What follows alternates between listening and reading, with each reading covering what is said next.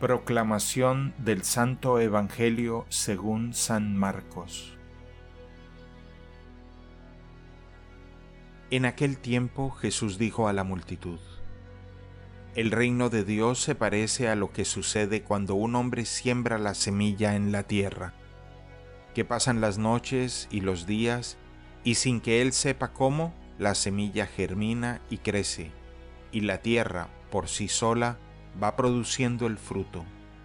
Primero los tallos, luego las espigas y después los granos en las espigas. Y cuando ya están maduros los granos, el hombre echa mano de la hoz, pues ha llegado el tiempo de la cosecha. Les dijo también, ¿con qué compararemos el reino de Dios? ¿Con qué parábola lo podremos representar? Es como una semilla de mostaza que cuando se siembra, es la más pequeña de las semillas, pero una vez sembrada, crece y se convierte en el mayor de los arbustos y echa ramas tan grandes que los pájaros pueden anidar a su sombra.